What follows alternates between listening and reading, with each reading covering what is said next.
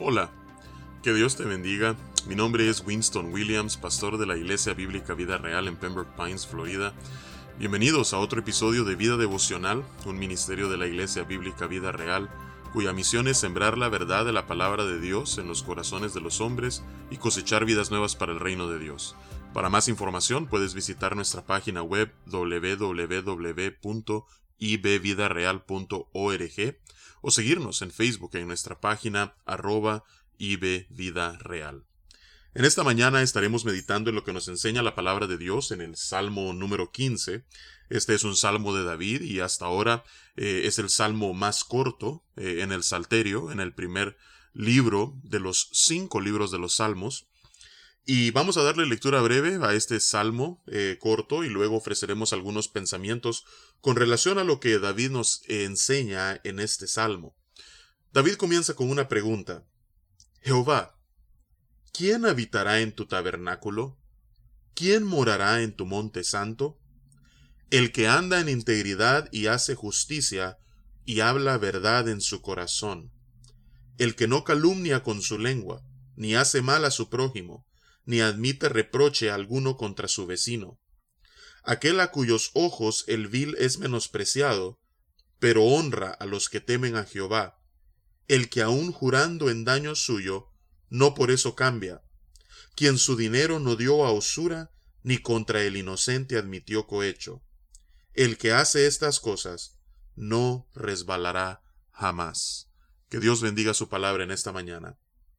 Entonces vemos una vez más que David comienza este salmo dirigiéndose a Dios y haciéndole una pregunta, y la pregunta es la siguiente ¿Quién habitará en tu tabernáculo? Ahora recordemos, cuando David está hablando del tabernáculo, se refiere al tabernáculo de reunión. Era el lugar donde Dios había escogido manifestar su presencia al pueblo de Israel, era el lugar donde Dios había escogido habitar en medio de su pueblo, era el lugar de culto y de adoración para todo el pueblo. Ahí se congregaban para las fiestas solemnes, ahí se congregaban para los sacrificios eh, a Dios, ahí se congregaban para consultar al Señor. Era un lugar especial y único en la vida del pueblo de Israel con relación a su adoración. Y este lugar estaba dividido en tres secciones, el, el atrio, el lugar santo y el lugar santísimo, donde estaba el arca del pacto, en donde la gloria manifiesta de Dios eh, se hacía presente en la vida del pueblo. Entonces David está pensando en este lugar santo y dice, ¿quién? ¿Quién habitará en este lugar? ¿Quién morará en tu monte santo? Esa es una referencia al lugar donde el tabernáculo se encontraba. Y luego David responde lo siguiente, en la presencia de Dios Solo puede habitar alguien con estas características, con estas marcas.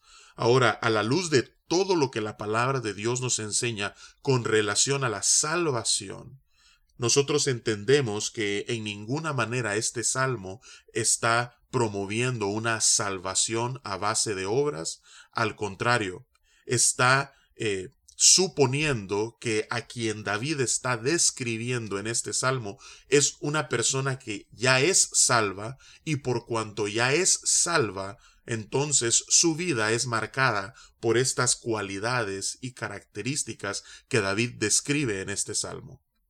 Como creyentes nosotros estamos claros en cuanto a la enseñanza de la palabra de Dios con relación a nuestra salvación. Nuestra salvación es por gracia mediante la fe en Cristo Jesús solamente.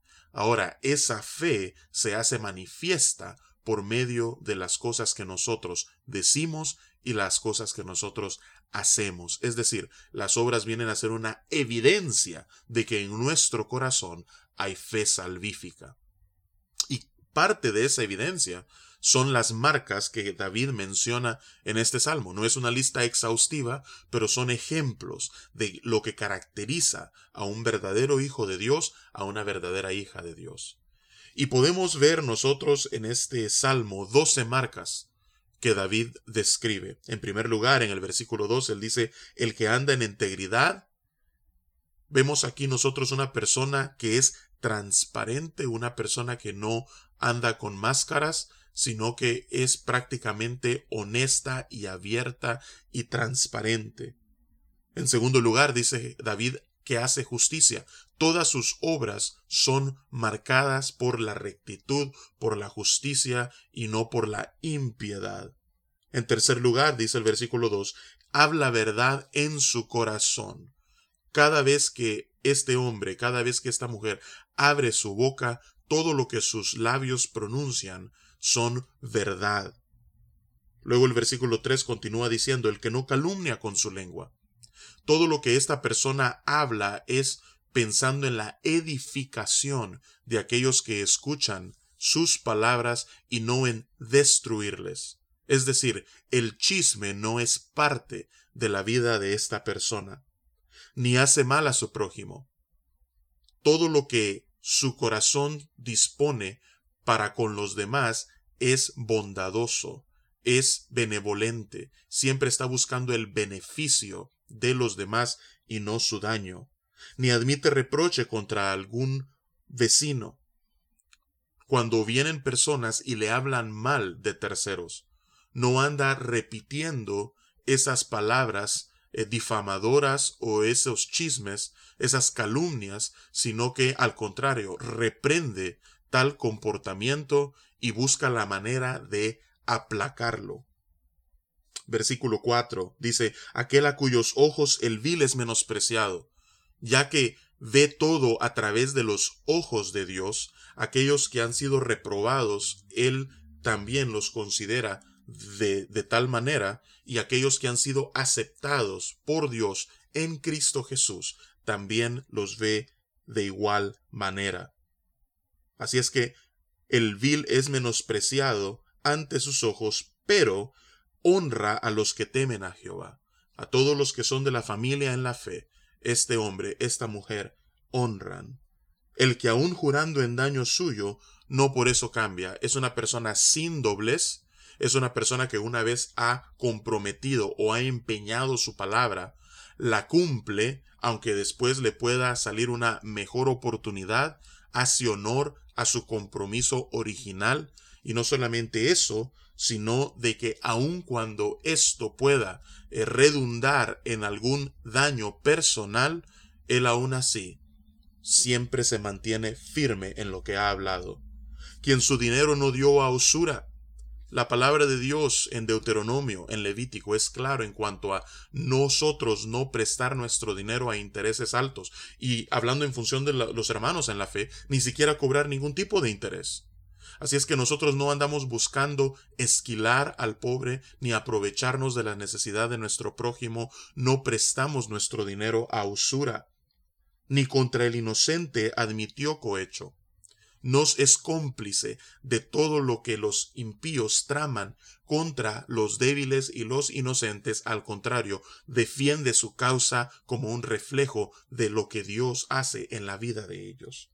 Así es que al final concluye David diciendo, El que hace estas cosas no resbalará jamás, estará firme. Así es que vamos a orar y vamos a pedirle a Dios que éstas puedan ser las marcas que nos describan a cada uno de nosotros como evidencia de la fe que Él nos ha dado. Padre, venimos ante tu presencia en esta mañana, conscientes de que la salvación es por gracia. Así lo dice tu palabra de Dios en Efesios capítulo 2 por gracia somos salvos, no por obras. Así es que, tal como Santiago lo afirma, las obras vienen a ser el fruto de nuestra fe. Así es que, Padre, yo te pido que estas doce marcas de las que David habla en este salmo puedan caracterizarnos cada vez más como hijos tuyos. Que podamos vivir para la gloria y la honra de tu nombre, como nos dice la palabra de Dios en Mateo 5, cuando las personas vean nuestras buenas obras, traigan gloria y honra a ti. Te amamos y te alabamos. Y es en el nombre de Jesús que oramos. Amén y amén.